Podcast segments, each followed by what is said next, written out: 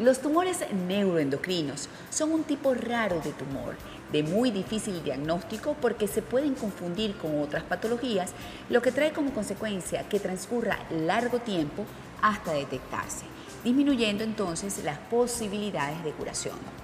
Para ahondar en este tema nos acompaña la oncólogo Nancy Peñalosa, quien además nos orientará sobre los posibles tratamientos. Cuando son tumores neuroendocrinos como tal, el tratamiento primario es la cirugía cuando está la enfermedad localizada. Sin embargo, suele llegarse al diagnóstico cuando ya está un poco más avanzada, que es, por decir de alguna manera, que llega al hígado y hace metástasis como lugar más frecuente.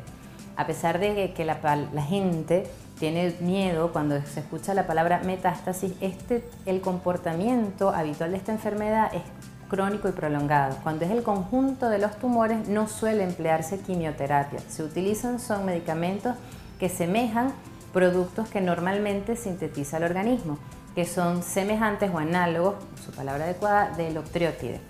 Ellos lo que hacen es que ellos disminuyen los síntomas cuando son tumores funcionantes, síntomas frecuentes como diarrea, palpitaciones, calorones e indirectamente también controlan el tumor, disminuyendo su tamaño y eso también se traduce en que aumenta la expectativa de vida de los enfermos. Estos son pacientes que pueden tener aún en enfermedad avanzada metastásica una sobrevida, o sea, una expectativa de vida 5 o 10 años o más. También existen otros, otros tratamientos que incluyen medicina nuclear, que incluyen cirugía. En algunas ocasiones también tiene papel lo que es la radioterapia, pero en el mundo de la oncología médica, que es a lo que o sea, me dedico en mi caso, el tratamiento se suele hacer con los análogos del octreotide.